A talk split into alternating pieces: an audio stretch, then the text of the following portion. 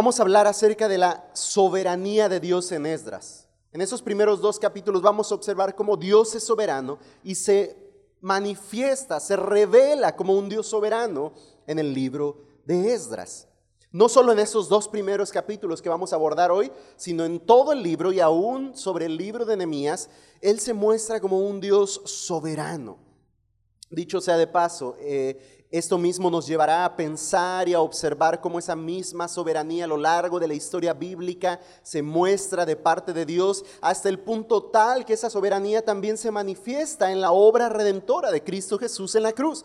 Así es que este es el Dios inmutable, el Dios soberano. Y vamos a observar a ese Dios soberano en esta porción del libro de Esdras. Dice el versículo 1 de Esdras capítulo 1. En el primer año de Ciro, rey de Persia, para que se cumpliera la palabra del Señor por boca de Jeremías, el Señor movió el espíritu de Ciro, rey de Persia, y éste hizo proclamar por todo su reino y también por escrito. Y el versículo 2 comienza a decir, así dice Ciro, y empieza a hablar acerca de su edicto. Pero detengámonos primero en el versículo 1. ¿Cómo observamos la soberanía de Dios en ese primer versículo del libro de Esdras? El libro de Esdras afirma que Jeremías, Isaías y Daniel fueron profetas legítimos, de modo tal que a través de las profecías cumplidas podemos, podemos observar la soberanía de Dios. Isaías, Jeremías y Daniel hablaron acerca de lo que observamos en Esdras. Fueron profetas que hablaron acerca de estos hechos que vemos en cumplimiento en el libro de Esdras. Y vamos a observar un poco de esas profecías en, Jeremías, en Isaías, en Daniel, para observar pues entonces cómo Dios, el Dios soberano, hace cumplir su palabra. Y así podremos observar cómo comienza el versículo 1 al ubicarnos en la época, en el año, primer año del rey Ciro, y dice, rey de Persia, para que se cumpliera la palabra del Señor. ¿Cuál palabra? Esa palabra que hablaron los profetas, esa palabra de la cual habló Isaías, Jeremías y Daniel, para que se cumpliera la palabra del Señor. Él es soberano. Y a través de las profecías cumplidas podemos ver su soberanía. El primer profeta que vamos a considerar es Jeremías. Allá en el capítulo 25, versículos 11 y 12, eh, deja claro, eh, más bien Esdras deja claro que estas profecías estaban siendo cumplidas. Dice, para que se cumpliera la palabra del Señor por boca de Jeremías, tal como el profeta Jeremías la ha expresado. Y dice la escritura, toda esta tierra será desolación y horror. Y estas naciones servirán 70 años al rey de Babilonia.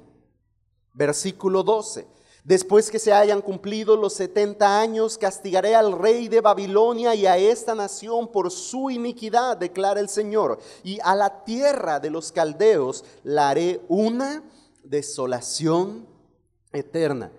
Entonces la primera parte que está teniendo cumplimiento o que ya tuvo cumplimiento para el tiempo en el cual se está presentando la historia de Esdras es que la tierra de Jerusalén está en desolación, en horror y está siendo llevada por Babilonia al cautiverio por 70 años.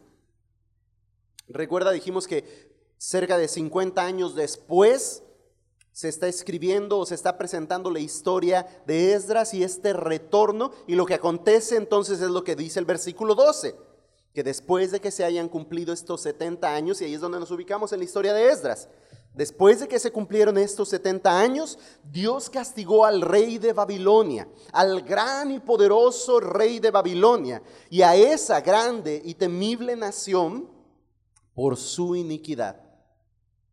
Y declara el Señor, y a la tierra de los caldeos la haré una desolación eterna. Entonces, ahí está la soberanía de Dios, cumpliendo su palabra. Aquellas palabras del profeta Jeremías estaban teniendo cumplimiento. Ahora, dice el versículo 10 del capítulo 29. Pues así dice el Señor.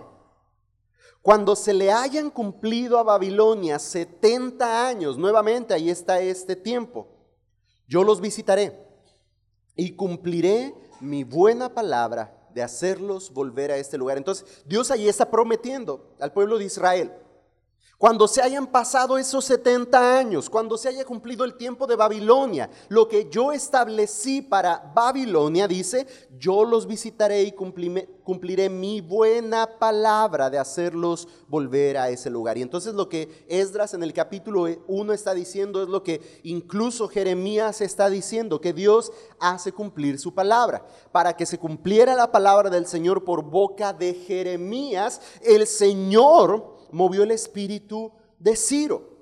Llegaron esos 70 años del reino de Babilonia, Dios pone fin a este poderoso reinado y entonces despierta el espíritu de un rey llamado Ciro, el rey de Persia, para que se cumpliera la buena palabra para hacer volver a su pueblo, a su tierra, a Jerusalén.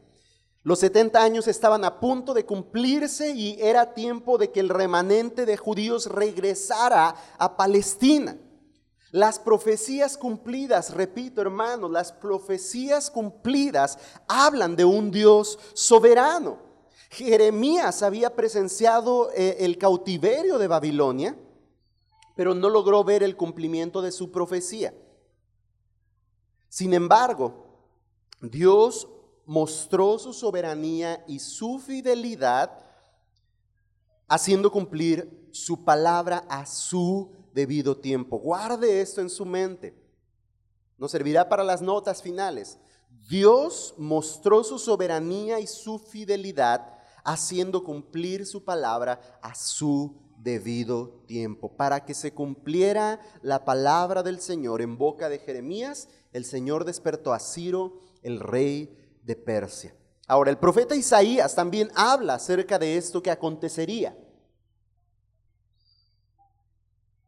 Isaías capítulo 44, versículo 28, nos habla también acerca de esto que acontecería. Isaías 44, 28. El que dice de Ciro, ahí está la mención acerca de Ciro, el rey de Persia. El que dice de Ciro, Él es mi pastor y Él cumplirá todos mis deseos.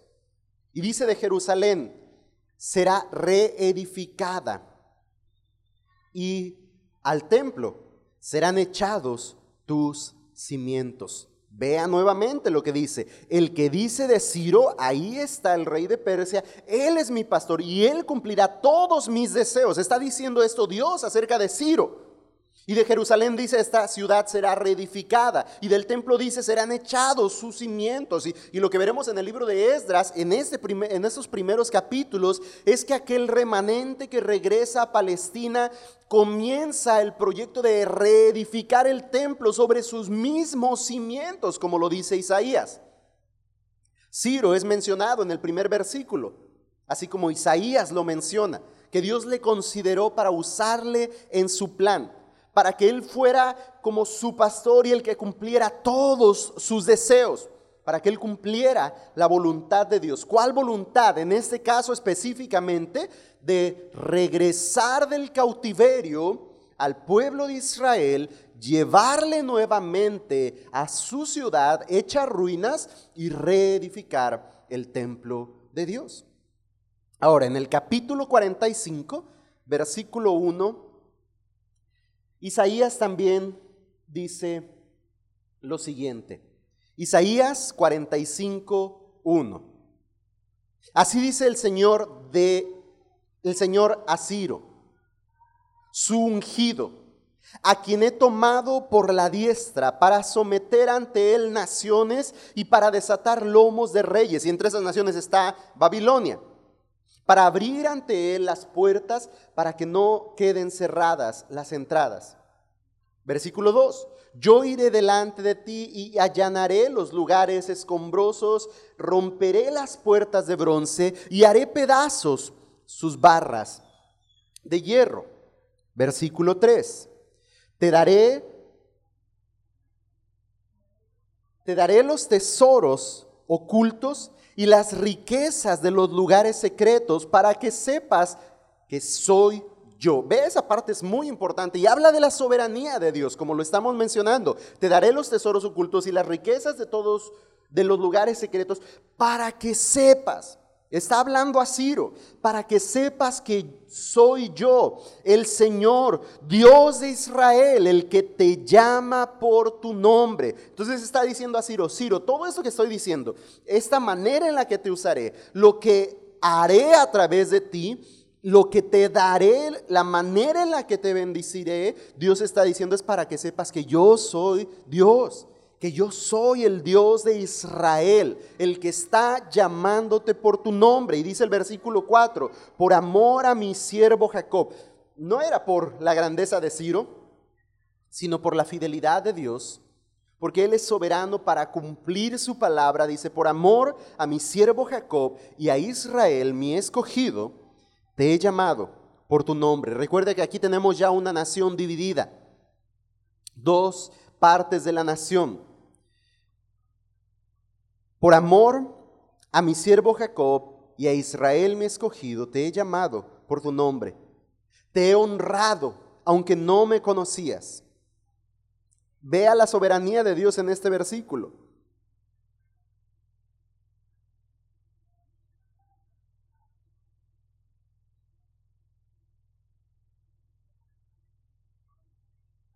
Te he llamado por tu nombre te he honrado, le está diciendo a Ciro, aunque Ciro no conocía a Dios. Esa es la soberanía de Dios. Yo soy el Señor, dice el versículo 5, y no hay ningún otro. Ahí está la soberanía de Dios. Fuera de mí no hay Dios. Yo te fortaleceré, aunque no me has conocido. Una gran nación los persas, los medos y persas se levantan contra Babilonia, otra gran nación. Un gran poder se levanta contra otra poderosa nación y le vencen. ¿De dónde viene tal poder? ¿De dónde Dios levanta con tal, tal gloria a esa nación? ¿De dónde se levanta más bien esa nación con tal gloria? Ya dije la respuesta, ¿verdad? De Dios. Él es soberano. Él obra de esta manera para hacer cumplir su palabra, para hacer cumplir su voluntad. Él orquesta todo conforme a esa voluntad. Dios llamó por su nombre a Ciro. Unos 150 años antes de que se realizara el regreso a Jerusalén. Vea lo que está hablando acerca de la soberanía de Dios. 150 años antes, Dios está llamando por nombre a Ciro, rey de Persia, para que cumpliera su propósito, su soberana voluntad. Dios es soberano. Y cuando llegó el momento para el cumplimiento de la profecía de Isaías, otra vez el Señor mostró su soberanía y su fidelidad a su palabra. Y toma a este Ciro, al cual llama por su nombre tiempo antes, y dice que le toma por su mano derecha para sujetar a las naciones delante de él y usarlo para hacer volver a su pueblo escogido a Jerusalén. Esa es la manera en la que Dios usa a Ciro. Dios llama a Ciro en su soberanía, Dios dispone en su voluntad que Ciro será el instrumento para libertar a Babilonia. Es muy diferente a la historia de Moisés. ¿Quién era Moisés? Un judío, un judío de nacimiento, criado en sus primeros años por su propia madre, instruido en la ley del Señor, pero después formado por los egipcios. Crece en Egipto y ese judío que Dios le pone en gracia delante de esa nación, después viene a ser el libertador de Israel. Dios usa uno de su mismo pueblo. Ese es un principio interesante. Dios usa uno de su mismo pueblo para libertar a los suyos, para hacer cumplir su palabra. Pero en este caso de la historia, en Esdras, vemos que Dios está usando un rey pagano, un rey persa, para liberar a los suyos. Eso es soberanía de Dios. Que Dios use a un, a un extranjero, a un rey pagano, para hacer cumplir su voluntad. Ciro fue tomado por mano derecha de parte de Dios para usarlo, de modo que el pueblo pudiera volver a Jerusalén. Esa es la soberanía nuestro Dios. Después, el profeta Daniel profetiza la derrota de Babilonia por los medos y persas. Daniel también profetiza acerca de esto. En el capítulo 5, versículos 25 al 31, Daniel habla acerca de esto. Daniel capítulo 5, versículos 25 al 31.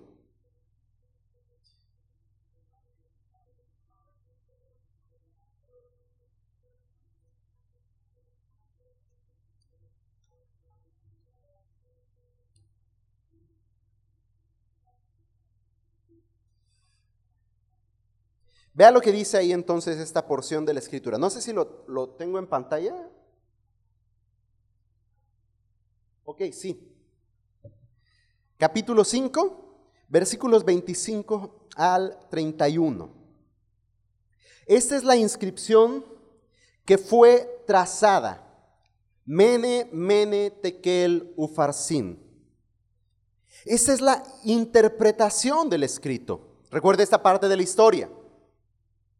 Esa es la interpretación del escrito. Mene, Dios ha contado su reino y le ha puesto fin. ¿A qué rey está hablando Daniel?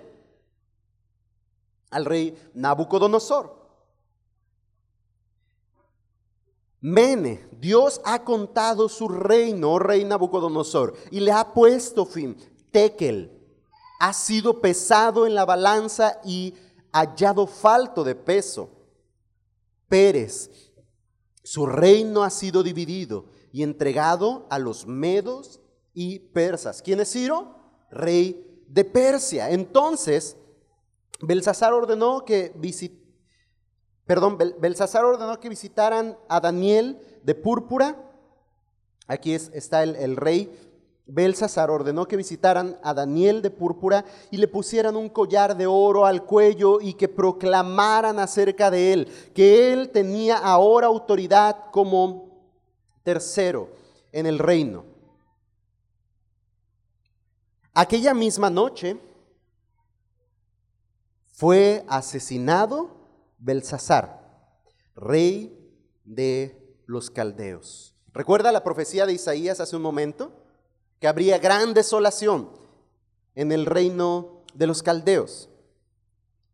Belsasar es asesinado esa misma noche que Daniel está profetizando contra él y Darío, el Medo, recibió el reino cuando tenía 62 años. 62 años. Darío, el rey Medo, recibió el reino cuando tenía 62 años. Ahí está nuevamente la soberanía de Dios. Daniel profetiza acerca del fin del reinado de Babilonia. Belsasar muere esa misma noche también cuando Daniel profetiza estas palabras y Dios hace cumplir su palabra. Dios hace cumplir su palabra. Así es que, nuevamente, las profecías hablan acerca del la soberanía de Dios. Específicamente las profecías, el cumplimiento de las profecías hablan de un Dios soberano que hace cumplir su palabra, como lo dice pues ahí el primer versículo de Esdras, para que se cumpliera la palabra del Señor por boca de Jeremías. El Señor despierta el espíritu de Ciro, rey de Persia aquel que llamó por su nombre, aquel que consideró en la profecía de Isaías, aquel que estaba siendo preparado su llegada y su participación cuando Darío, el rey Medo, ocupa el poder una vez que Belsasar ha muerto y Dios ha hecho cumplir su profecía dada a Daniel.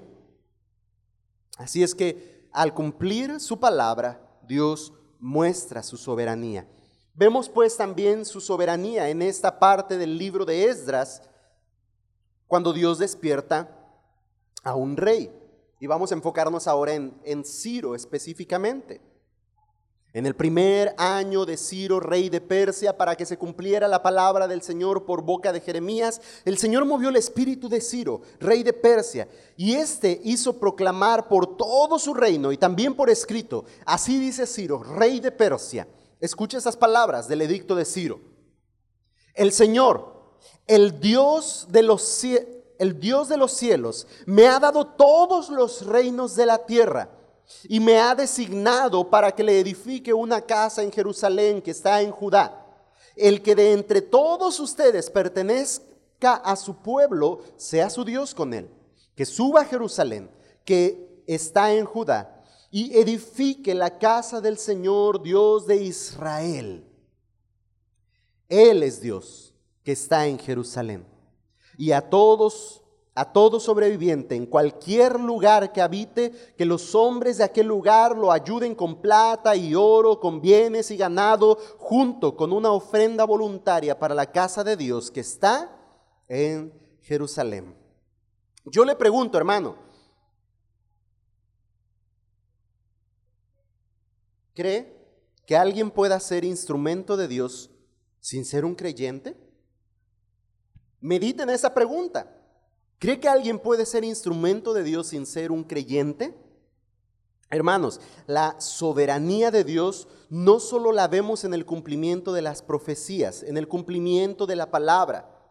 En este caso también podemos ver la soberanía de Dios y su dominio al despertar el espíritu de Ciro. Ya dijimos, ¿quién es Ciro? Un rey persa, un, un rey pagano, un rey extranjero.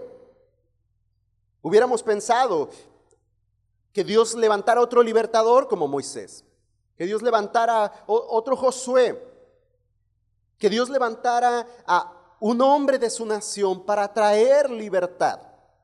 Pero Dios despierta el espíritu de un rey persa, de un rey pagano. En su soberanía el Señor puede usar a los incrédulos para hacer cumplir su voluntad. Cuando llegamos al Nuevo Testamento y vemos el cumplimiento de, la profecía, de las profecías referentes al Mesías, en esa palabra también vemos a Dios usando de incrédulos para que su palabra sea cumplida. A lo largo de todo el Antiguo Testamento vemos la participación en la historia bíblica de naciones paganas, de reyes paganos, de hombres y mujeres incrédulos formando parte del plan de Dios. No porque ellos sean crédulos, sino porque Dios les usa, aún en su incredulidad, para hacer cumplir su voluntad. Eso es un aspecto muy interesante acerca de la soberanía de Dios.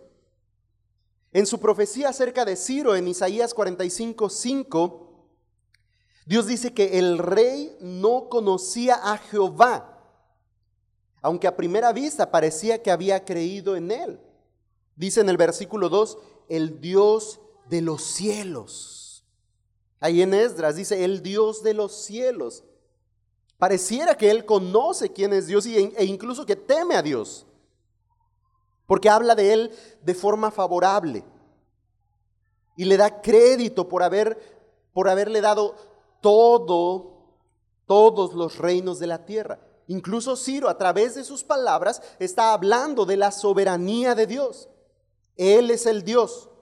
Él es el Dios de los cielos. Él es el que da los reinos a los reyes. Porque Él está diciendo, Él me dio a mí todos los reinos de la tierra. Ese es el Dios soberano que gobierna por encima de todo rey. Es el rey de reyes y señor de señores. Y Ciro está reconociendo esto. De manera positiva está dando crédito a Dios, quien le ha dado todos los reinos de la tierra, como dice ahí el versículo 2. Hasta específicamente, Ciro dice que Dios le había dado orden de edificar casa en Jerusalén. Esa es la soberanía de Dios.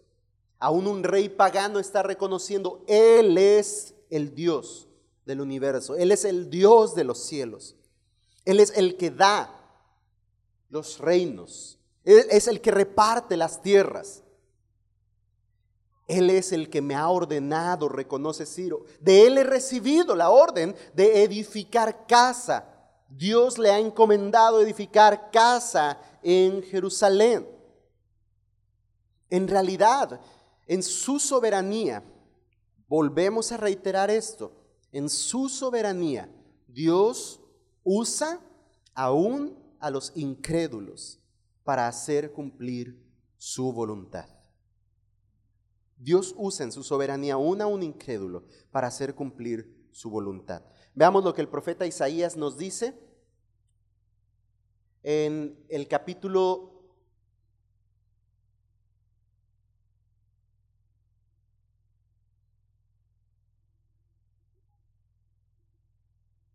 Creo que ahí, no sé si me equivoqué yo en, en cuanto a 66 o 45.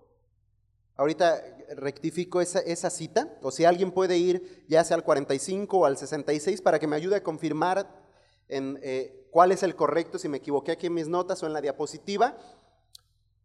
El versículo es el versículo 1, que dice, así dice el Señor a Ciro.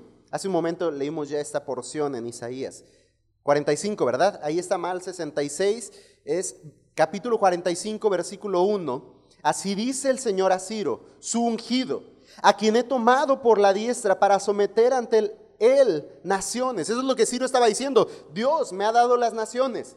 El Dios del cielo me ha dado las naciones y para desatar lomos de reyes, para abrir ante él las puertas, para que no queden cerradas las entradas.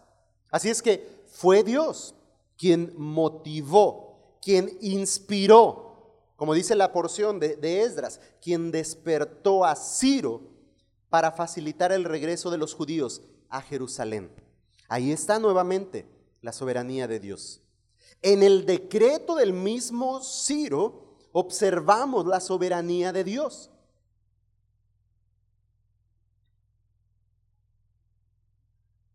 Me ha dado todos los reinos de la tierra y Él me ha designado para que le edifique casa en Jerusalén. Son las palabras del mismo Ciro. Es el cumplimiento de la palabra de Dios dada al profeta Isaías. En el versículo 28 dice de Isaías 44, el que dice a Ciro, Él es mi pastor y Él cumplirá todos mis deseos y dice de Jerusalén, será reedificada y al templo será echados tus cimientos. Dios pues despertó a Ciro, Dios pues le usa y el rey dio orden en su decreto, dice, así ha dicho Ciro, rey de Persia, da orden de que se proclame pague un decreto por todo su reino. Y, la intención de lo que está diciendo ahí es que ese decreto es anunciado de viva voz por sus mensajeros, pero también escrito, el decreto está siendo publicado. Tanto en palabra como en escrito hay un decreto de parte de Ciro. Y en ese decreto mismo vemos la soberanía de Dios para el cumplimiento de su voluntad.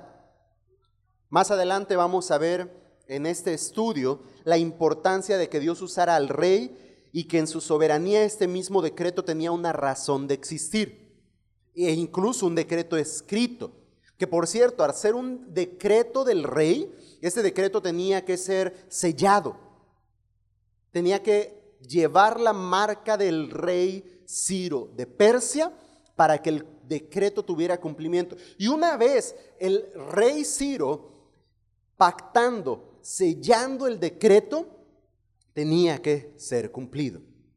Y lo vamos a ver más adelante en la historia. La importancia y el valor de que Dios usara al rey persa, que Dios despertara a Ciro para dejar ir al pueblo, pero no solo dejar ir, sino dejar un expediente, un archivo decretando el favor para con el pueblo que regresaba a su nación. Así ha dicho Ciro, rey de Persia. Y lo que observamos ahí en ese decreto que es, Jehová, el Dios de los cielos. Este término aparece nueve veces en el libro de Esdras y afirma entonces pues la soberanía de Dios. Ciro fue un monarca que reinaba sobre un territorio enorme. Pero Dios reina desde los cielos sobre el mundo entero. Y Ciro reconoce eso. Él es el rey de los cielos. Él me dio reinados terrenales, la extensión de territorio que está sobre el dominio de Ciro, rey de Persia, es grande, pero Dios es más grande que Ciro. Él es soberano del universo, Él está por encima de los reinos de la tierra. Así lo dice Isaías en el capítulo 66, versículo 1.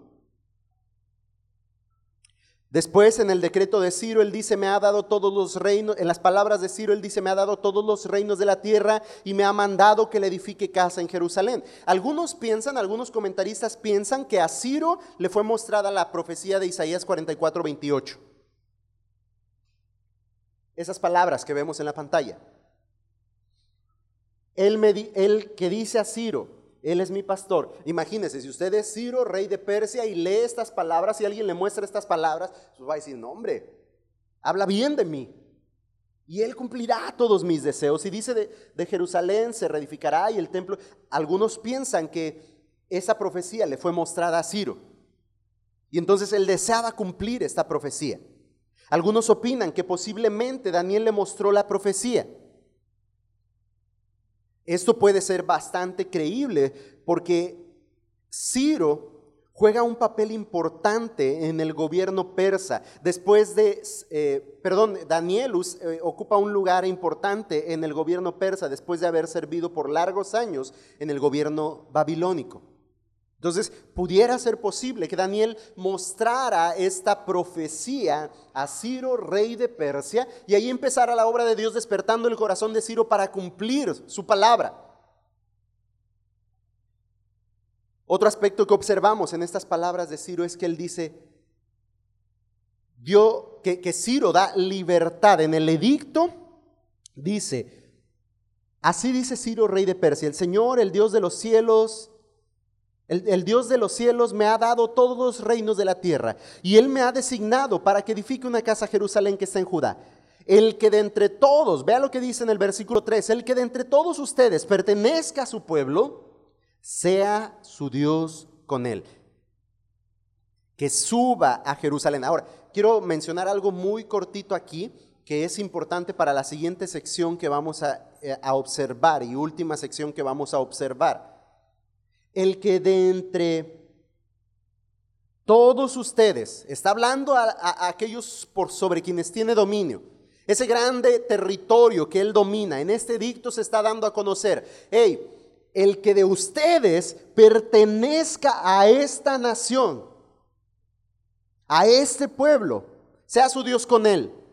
¿Para qué? Para que suba a Jerusalén. ¿Quién podía ir a Jerusalén? Todo el que quisiera. El edicto dictaba que todo aquel que perteneciera al pueblo de Dios podía regresar a Jerusalén. Un dato interesante, ahorita, y por eso le digo que guarde esto en su memoria porque lo voy a usar un momento adelante y también en nuestras aplicaciones. Un dato interesante es que cualquiera, por edicto del rey Ciro de Persia, podía regresar a Jerusalén. Cualquiera. Guarde ese dato por ahí un poquito. Entonces, Ciro es usado para que la nación de Dios regrese a su tierra. Dios liberta a todos los judíos para que regresen a Jerusalén y para que edifiquen casa a Jehová, como lo dice ahí el versículo 3. Pero aparte de esto, la soberanía de Dios también se muestra en el edicto de Ciro, rey de Persia, cuando Ciro ordena a todos los que hubieran quedado a lo largo del territorio para que proporcionaran plata, oro, bienes, ganado y ofrendas voluntarias para la casa de Dios. Por si no fuera poco, Ciro es usado también para que esa obra que se va a hacer en Jerusalén sea sostenida económicamente. Materialmente, Dios da el sustento usando a Ciro, rey de Persia, y el edicto que él promulgó a las naciones alrededor. El que esté por ahí, cuando vea ir a estos judíos a su tierra y el fin por el cual van, sírvanles, denles oro, plata, ganado, bienes, ofrendas voluntarias con un fin específico para la casa de Dios. Esa es la soberanía de Dios, levantando a un rey extranjero, a un rey pagano, Ciro, rey de Persia, dándole poder sobre las naciones, dictando o promulgando un edicto que no solo da libertad, hace cumplir la palabra de Dios al dar libertad a los judíos para que regresen a Jerusalén, pero además cumple con la palabra de Dios para que la casa sea reedificada, para que el templo sea nuevamente construido en Jerusalén. Y Dios levanta a Ciro, rey de Persia, para que incluso los recursos al pueblo judío sean dados aquellos recursos necesarios para la reedificación del templo. ¿Es Dios soberano? Claro que sí. Él mueve el corazón de Ciro, Él despierta el corazón de Ciro para que su palabra tenga cumplimiento. Y la última sección de esta porción que estamos estudiando, yo sé que falta todo el capítulo 2, pero ahorita vamos a observar esta parte. Todavía estamos en el capítulo 1. Pero Dios despierta un pueblo y así muestra también su soberanía. ¿De qué manera? En el versículo 4 nos quedamos que Ciro en su edicto dice, y todo sobreviviente en cualquier lugar que habite, que los hombres de aquel lugar lo ayuden con plata, oro, con bienes y ganado, junto con una ofrenda voluntaria para ir para la casa, perdón, de Dios que está en Jerusalén. Versículo 5, llegamos a esta parte. Entonces, vea bien, se levantaron los jefes de las casas paternas de Judá y Benjamín y los sacerdotes y los levitas y todos aquellos cuyo espíritu Dios había movido. Usa la misma expresión que para con Ciro. El espíritu de todos aquellos que Dios había movido a subir para edificar la casa del Señor que está en Jerusalén. Dios despierta a un pueblo en su soberanía para hacer cumplir su voluntad. Y todos los que habitaban alrededor de ellos los ayudaron con objetos de plata, con oro, con bienes, con ganado y con objetos preciosos, además de todo lo que fue dado como ofrenda voluntaria.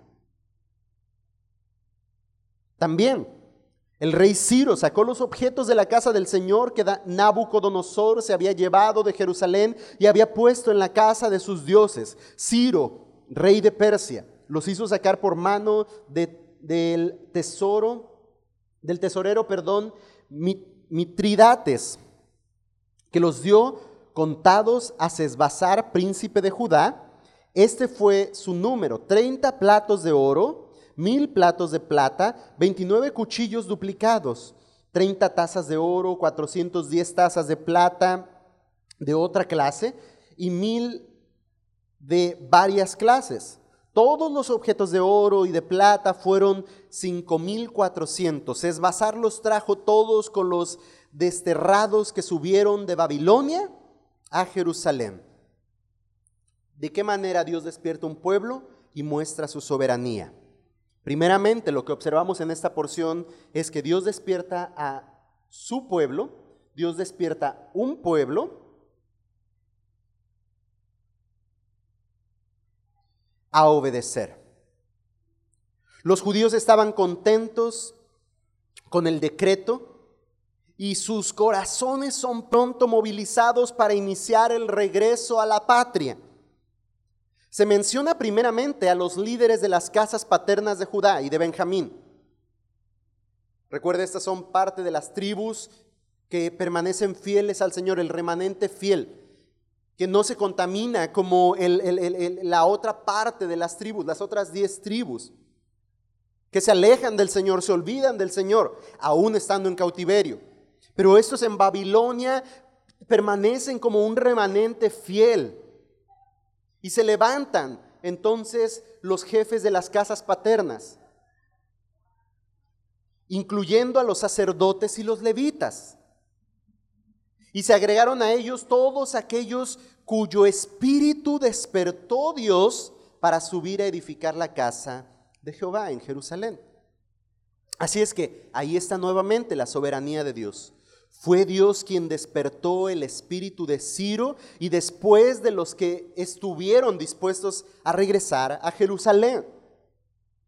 Eso tiene mucho que ver y habla mucho de la soberanía de Dios, así como en el tema del Evangelio y la salvación, se nos habla también acerca de la soberanía de Dios, despertando el corazón y teniendo misericordia de aquellos que muertos en sus delitos y pecados, por gracia de Dios, derrama fe en sus corazones para creer en Cristo para salvación. Es Dios, pues, quien decide de quién tener misericordia. Es Dios, pues, quien despierta el corazón de su pueblo para obedecer su palabra. Es el, el quien produce así el querer como el hacer por su buena voluntad.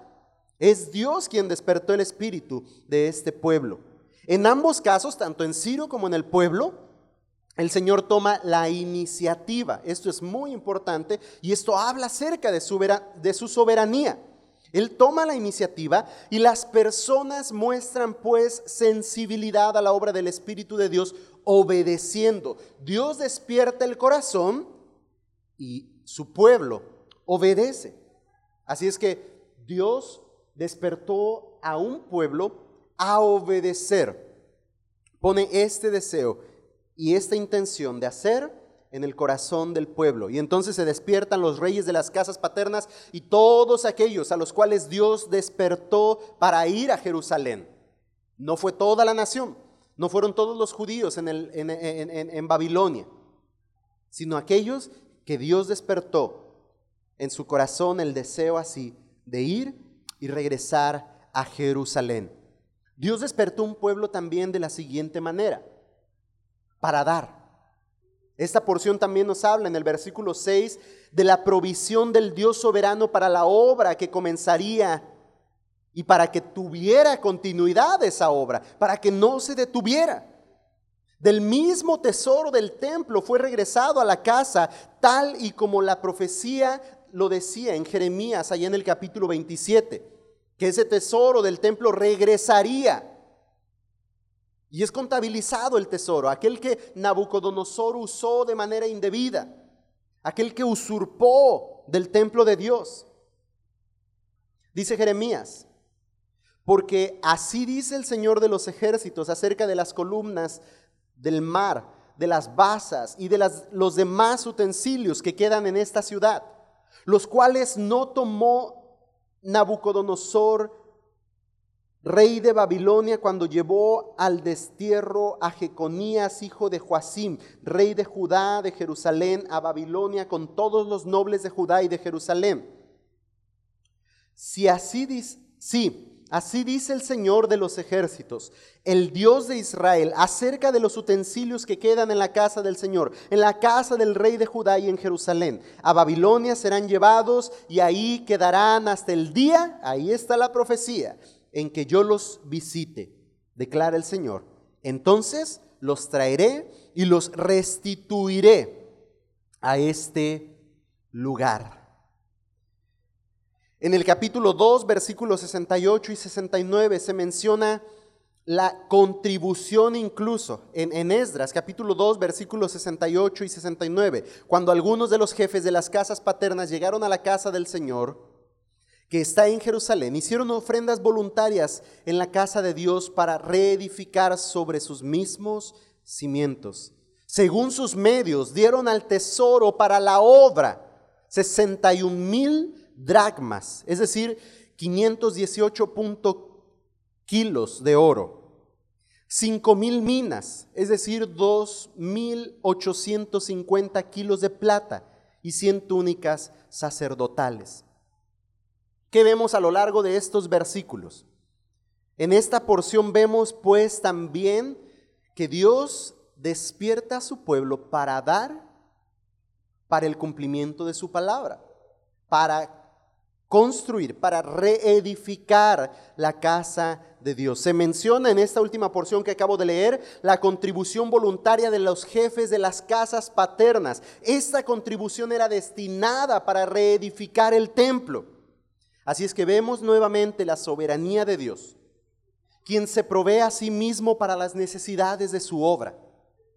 Especialmente la, obra de Dios es efectuada por el, eh, o, sostenida por el corazón alegre y generoso de su pueblo, el cual da para que la obra continúe.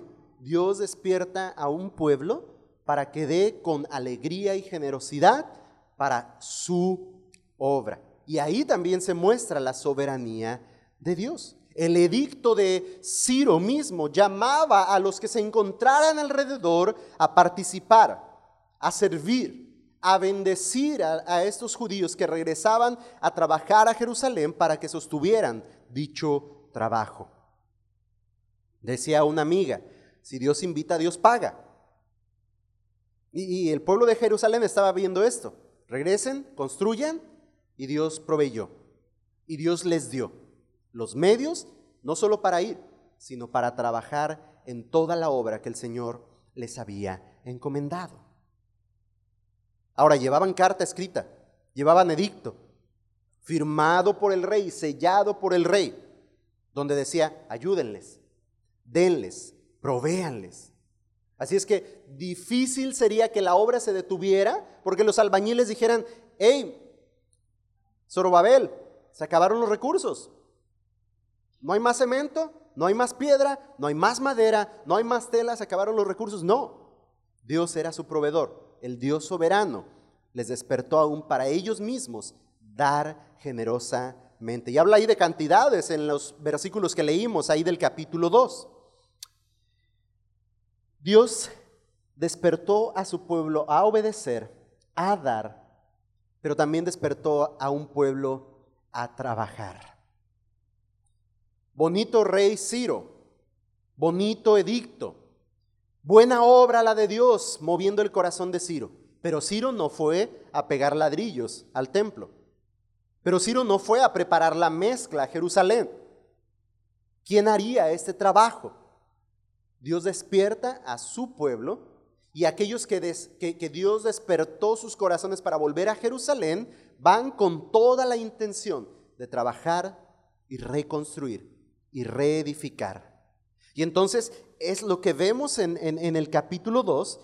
Estos son los hijos de la provincia que subieron de la cautividad, de los desterrados que Nabucodonosor, rey de Babilonia, había llevado cautivos a Babilonia y que volvieron a Jerusalén y a Judá, cada uno a su ciudad, los cuales vinieron con Zorobabel, ahí está este primer personaje, y menciona algunos otros más que junto con Zorobabel suben, Jesúa, Nehemías, Seraías, Re, Relaías, Mardoqueo, Bilsán, Mispar, Bigbai, Reum y Baana. El número de hombres del pueblo y empieza a hacer un conteo de los hombres de Israel de los hijos de Paros y empieza a hacer el conteo total de todo ese remanente que regresa de Babilonia a Jerusalén para reedificar la casa, de ese pueblo que Dios levantó para trabajar.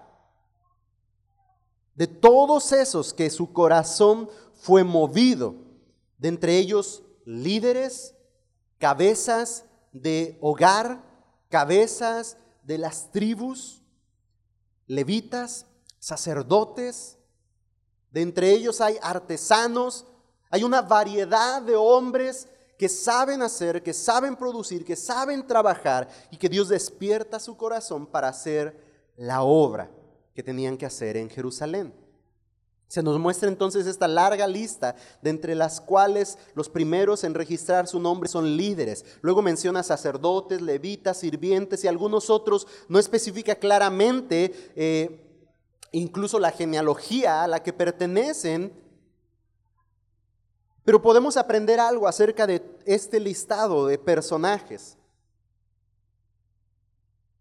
¿Eran necesarios líderes para esta labor? ¿Eran necesarios hombres de trabajo? ¿Artesanos? ¿Albañiles? ¿Eran necesarios levitas? ¿Sacerdotes? Un esfuerzo como este, hermanos, la construcción del templo, requería la participación de muchas personas.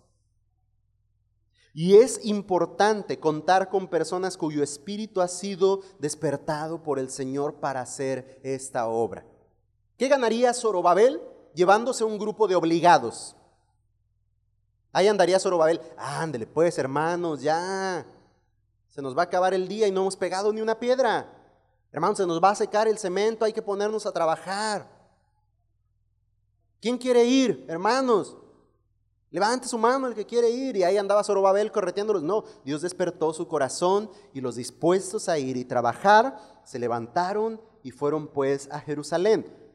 Siendo el templo el lugar designado para la adoración a Dios, era necesario contar con la ayuda de los sacerdotes y los levitas. Necesitaban sacerdotes y levitas para este trabajo. Eran quienes ofrecían la ofrenda al Señor.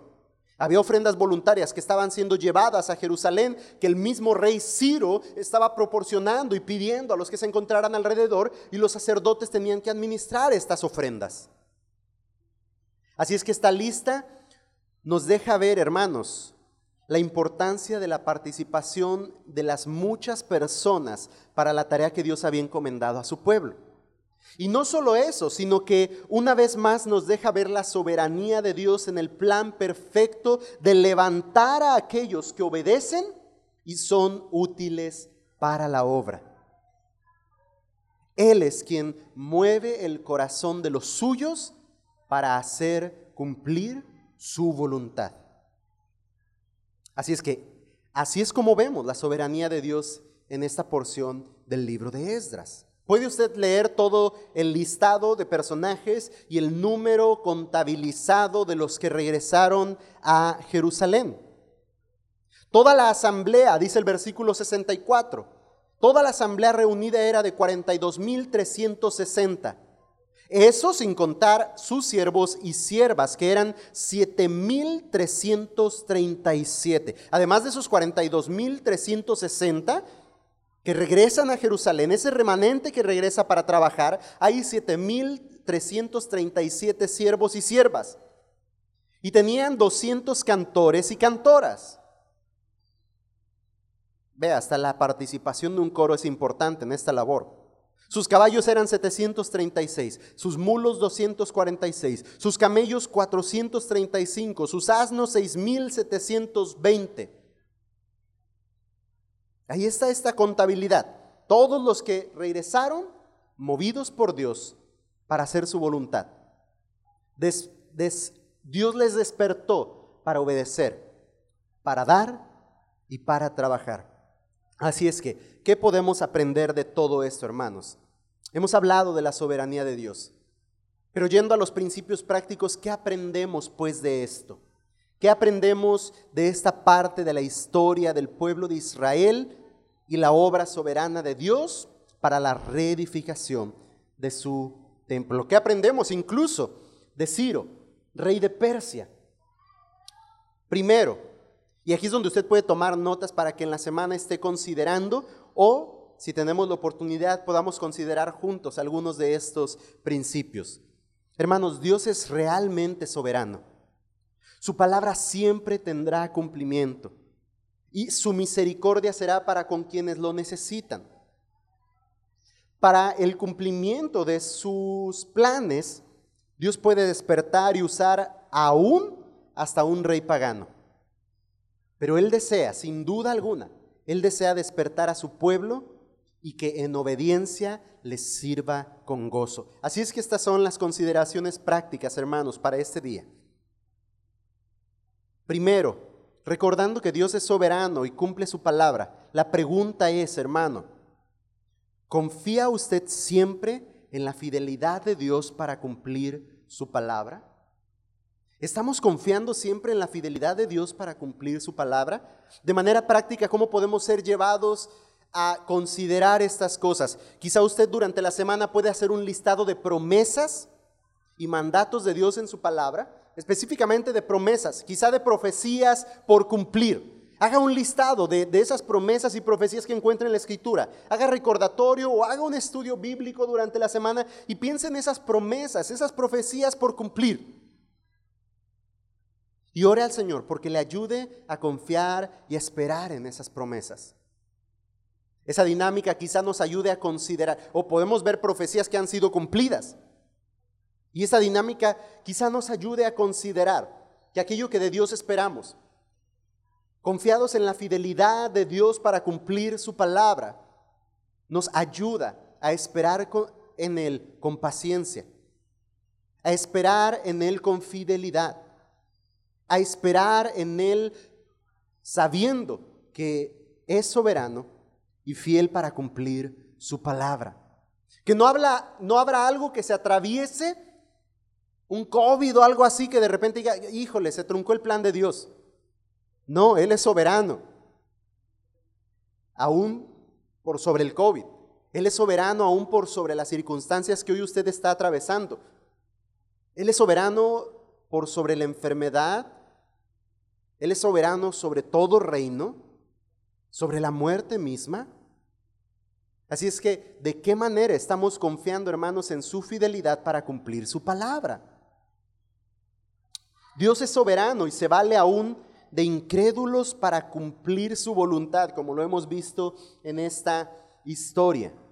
Mas Él llama a su pueblo a servirle, a levantarse y trabajar para el cumplimiento de su plan. Así es que la siguiente pregunta es, hermanos, ¿está usted dispuesto a salir de su zona de confort para levantarse y trabajar para el Señor? ¿Por qué mencioné hace un momento que no todos regresaron de Babilonia? Lo vamos a ver así en la historia porque no todos quisieron ir, mucho menos porque se trataba de trabajar y de dar. No todos quisieron ir, porque algunos estaban muy cómodos en Babilonia. Así como el pueblo de Israel quería regresar a Egipto, porque eran esclavos, pero bien alimentados, decían ellos. Eran esclavos, pero tenían pepinito, berros. Eran esclavos, pero tenían agua. Y así estaban algunos aún en Babilonia. Eran esclavos, pero ahí estaban bien. Ir a Jerusalén está en ruinas. Hay que trabajar en nuestras casas. Y por si fuera poco, hay que reedificar el templo. Hermanos, ¿está usted dispuesto a dejar su zona de confort, a dejar su comunidad e implique lo que implique levantarse y trabajar para el Señor? Es una gran bendición trabajar para el Señor. Y sabe, si usted no lo hace, no quiere decir que la obra se va a detener. Dios puede usar aún de un incrédulo y su palabra dice que puede usar aún hasta de una piedra y ha usado hasta quijadas de animales para hacer cumplir su voluntad. ¿Está dispuesto a participar de gran, tan grande bendición saliendo de su confort y aún implique sacrificios, aún implique más cansancio, aún implique despojarnos de bienes, levantarnos y trabajar para el Señor? Junto a esto viene a mi mente otra pregunta, o otro par de preguntas. ¿Está siendo usted obediente a la voz de Dios? Estos escucharon la voz de Dios y Él despertó en sus corazones el deseo de regresar a Jerusalén y de trabajar para la reedificación del templo. La pregunta es, ¿estamos usted y yo siendo obedientes a la voz de Dios?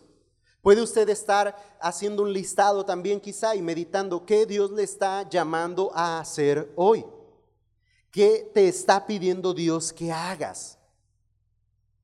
Yo sé que Dios está demandando de nosotros constantemente algo por hacer.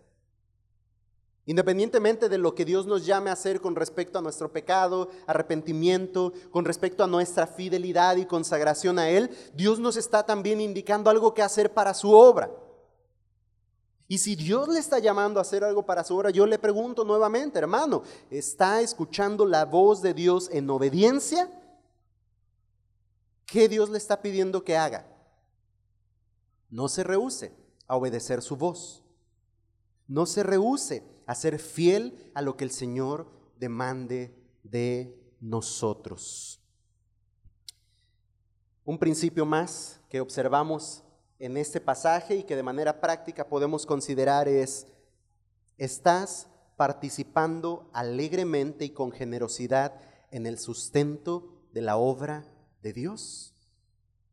Hermanos, cuán importante es que aprendamos no solo a recitar, según los Corintios, de manera cotidiana y acostumbrada, sino que las palabras de la Escritura misma muevan nuestros corazones a esa intención correcta de adorar al Señor y sostener la obra que Dios nos ha llamado a hacer. Dios es el dador de todo bien. Dios provee a nuestros hogares, pero es a través de su provisión a su pueblo que Él sostiene su obra. Y eso se ve a lo largo de toda la historia de la Escritura, desde el Antiguo hasta el Nuevo Testamento. La provisión de Dios para el templo, la provisión de Dios para su obra, viene de su propio pueblo. Y muchas veces, incluso también de naciones extranjeras, como en el caso de lo que estaremos viendo en Esdras y Nehemías. Dios sostiene su obra. Él es su sustentador. Pero la bendición que Dios nos da es participar activamente, con generosidad, y con alegría en el sustento de la obra de Dios. Dios despertó el corazón de este pueblo para dar también. ¿De qué manera estamos participando nosotros al dar? Si le rascamos a la bolsa el domingo para ver cuánto nos sobra, si está midiendo las, las monedas en la bolsa, no le llame a eso generosidad y alegría. ¿Cómo puedes decir que damos no por tristeza ni por necesidad mientras hurgamos de las obras. Y permítame decirlo así porque a veces es lo que hacemos. Demos con alegría y con generosidad porque al Señor damos para el sustento. ¿Vio la cantidad de lo que dieron aquí? No fueron sobras, fue abundante. Dice ahí en el versículo 69, según sus medios dieron al tesoro para la obra. Ofrendas voluntarias, dice el versículo 68. Se habla de una voluntariedad pero también refleja una generosidad y un gozo del corazón al dar para el sustento de la obra. En eso se manifiesta también la, la soberanía de Dios, en el deseo que pone en nuestros corazones de dar alegremente y con generosidad para que su obra sea llevada a cabo. Hace unos días se mandaron a hacer una X cantidad de folletos impresos para trabajar en el evangelismo, para trabajar en la propagación de la palabra en esta comunidad. Ahora, la pregunta es, ¿cómo se compran esos folletos? ¿Cómo se sostiene un lugar de reunión? ¿Cómo se pagan los servicios?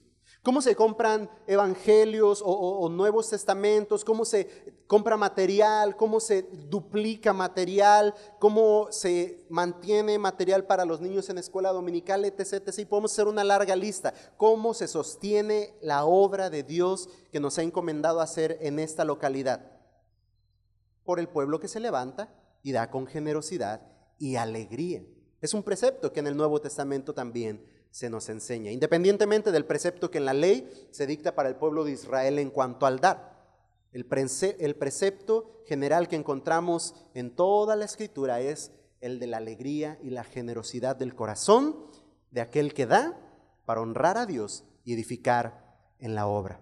Entonces, hermanos, de todos estos principios, ¿qué haremos? ¿Qué aprenderemos? Dios mueva nuestros corazones como movió el de estos judíos para levantarse y edificar. Quizá Dios mueva el corazón de algún incrédulo para levantarse y edificar.